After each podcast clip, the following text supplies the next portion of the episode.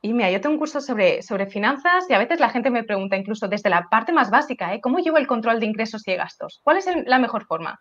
¿Es mejor que tenga tickets? ¿Es mejor que tenga una aplicación? ¿Es mejor que lleve un Excel? ¿Es mejor que la apunte todo en una libreta?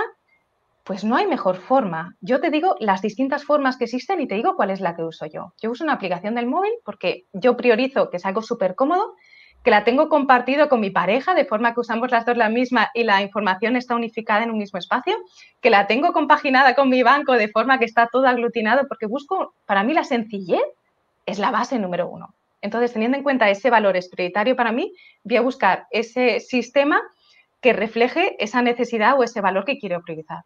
Pero para quien tenga dudas sobre si alguien va a usar sus datos sobre las finanzas a través de su móvil y no sé qué, no sé cuánto, esa no es la solución porque va a meter los datos y va a ir con miedo. Y se le va a olvidar un día y otro día no va a tener claro si poner, subir ese dato o no y lo va a pasar mal.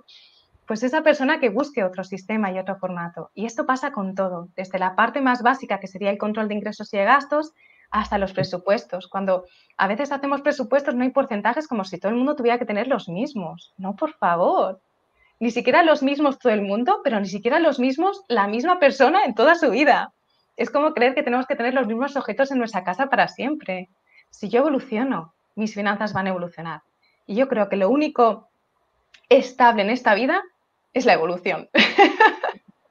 Sin duda, sin duda, sin duda. Mira, había aquí justo una pregunta que decía Luz. ¿Qué recomiendas para que pecan de lo contrario, los excesivamente austeros? Que al final es lo mismo, ¿no? Es decir, la gente que acumula mucho o la gente que es muy austera que al final yo creo que son síntomas de lo mismo. ¿Pero qué, recomiendas tú? Pues me recomendé a mí. es que yo era la que hacía 200 horas de, vuelo para, ahorrarme 100 euros. Si es que yo no me compraba ropa porque la ropa potencia no sé cuánto y entonces no sé qué y toda mi ropa era de segunda mano o donada de no sé dónde o hecha por mí.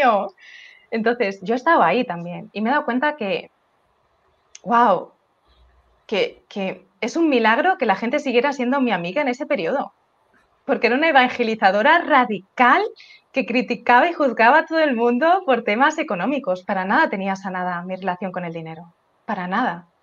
Igual que la gente que se cree que por tener más cosas es mejor, tampoco tiene sanada esa relación. La gente que se cree que es mejor por tener menos cosas, cuando eso implica eh, esa carencia, esa escasez de, de no te permites ni siquiera lo necesario o lo que te aporta valor, yo creo que estos dos extremos se unen, porque le estamos dando más dinero, más valor al dinero del que realmente tiene. No soy mejor por tener más dinero, pero tampoco soy mejor por tener menos. Y cuando empiezas a, bajar por esta escala, ¿no? Que te, que te vas encontrando en el centro, y yo creo que este punto en el que es en el que estoy. Y ahora mismo desde donde hablo es desde aquí, no desde aquí, sino desde aquí. Porque yo sigo reconociéndome, no me siento que he llegado a ningún punto, yo sigo reconociéndome. Probablemente ahora ya no vivía allá, ya no voy a coger ese vuelo e-, eterno, porque tengo en cuenta otros factores. Y tampoco me voy allá. Voy a comprarme esa camisa, no sé qué marca, porque creo que entonces se va a valorar más lo que digo. No, pero estoy aquí y sigo todavía encontrando aspectos y sigo encontrando cosas y sigo en este camino. Porque al final esto es, es un proceso. Entonces lo que le diría es, fórmate, y aprovecha para reconocerte y ver qué hay detrás, qué tipo de pensamientos, qué tipo de creencias, qué tipo de programas te están llevando a eso, qué te decían de pequeño, de pequeña, eh, qué has mamado, ¿no? Tenemos todas esas, esas frases que hemos escuchado y con las que muchas veces creemos que no nos afectan, pero después reconocemos. Yo no sé si a alguien le ha pasado, pero yo lo he visto mucho con la crianza, que de repente me escucha diciendo frases de mis padres y, wow, papá, ¿qué haces dentro de mí? ¿Sabes? Te aducido. Por favor. y esto con las finanzas pasa. De repente, bueno, pues esto que ha ocurrido entre la familia ha hecho que la familia se mueva de esta forma y ahora yo sigo recogiendo estos frutos. Y quizás hace 50 años, en la época en la que vivió mi abuela, tenía sentido ese tipo de relación con el dinero, pero quizás ahora ese programa no es necesario.